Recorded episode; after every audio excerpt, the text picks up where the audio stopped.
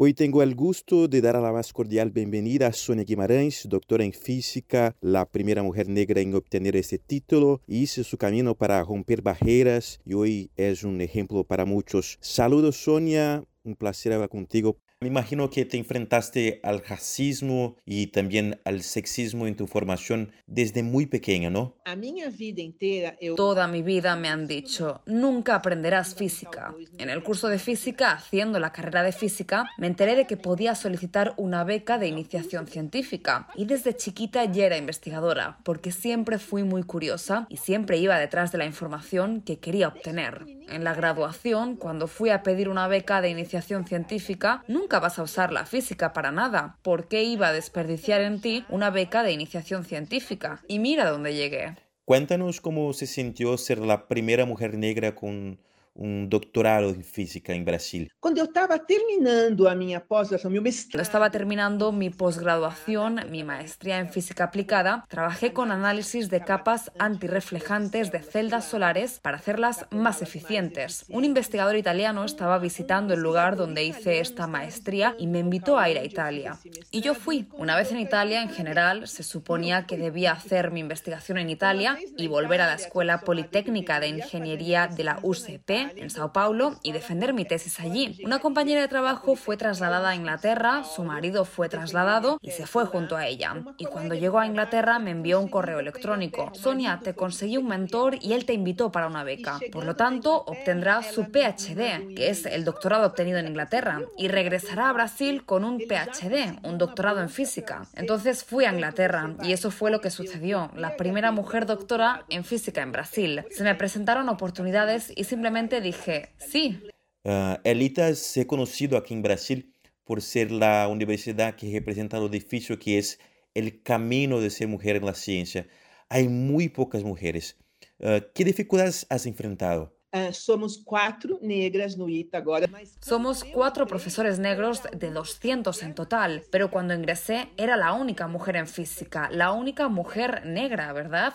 Y no se me vio con buenos ojos. Tenía 120 alumnos, todos varones. En ese momento las niñas no podían ingresar en el ITA y de estos 12 escribieron mi evaluación como profesora y ahí estaba escrito, la profesora Sonia no sabe física. Incluso con un examen público, con un doctorado en Inglaterra, una maestría en la USP de Sao Carlos, una licenciatura en la Federal de Sao Carlos, yo no sabía física para estos 12 estudiantes. La maestra Sonia es la peor maestra del mundo.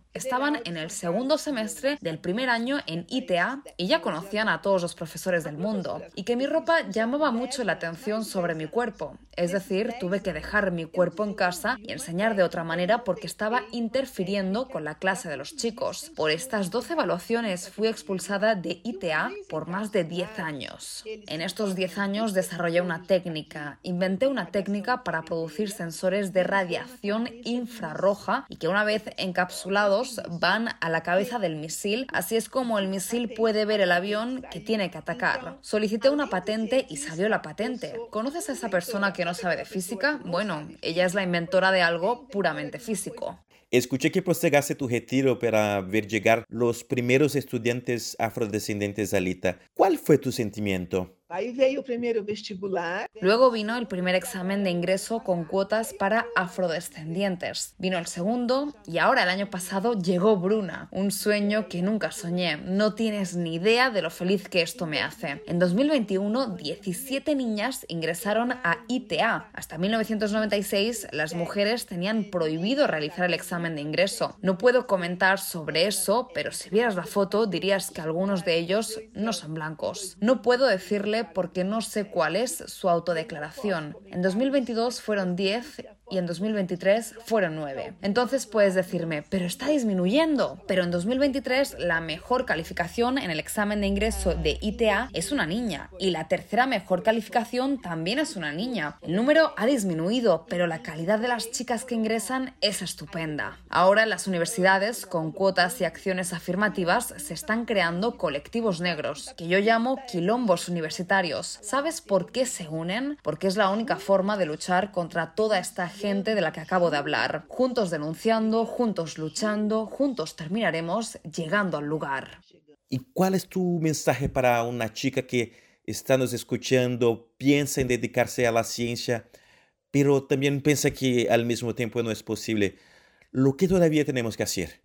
Vamos trabajar. Trabajemos para que los negros ocupen puestos de poder. Necesitamos más gente en el poder. Es ridículo lo que haces. Algunas personas dicen, no puedo contratar a nadie negro porque no tiene nivel. Por el amor de Dios, mira bien. Y cuando estés con gente afrodescendiente, no les desanimes, porque todo en su vida ya va a cumplir ese papel. Si estás cerca de una persona así, anímale, apóyalo. A minha Fueron nueve. Entonces puedes decirme, pero está disminuyendo. Pero en 2023 la mejor calificación en el examen de ingreso de ITA es una niña. Y la tercera mejor calificación también es una niña. El número ha disminuido, pero la calidad de las chicas que ingresan es estupenda. Ahora en las universidades, con cuotas y acciones afirmativas, se están creando colectivos negros, que yo llamo quilombos universitarios. ¿Sabes por qué se unen? Porque es la única forma de luchar contra toda esta gente de la que acabo de hablar. Juntos denunciando, juntos luchando, juntos terminaremos llegando al lugar. Muchísimas gracias a Sonia Guimarães por su tiempo para La Voz de América y también participar en este especial.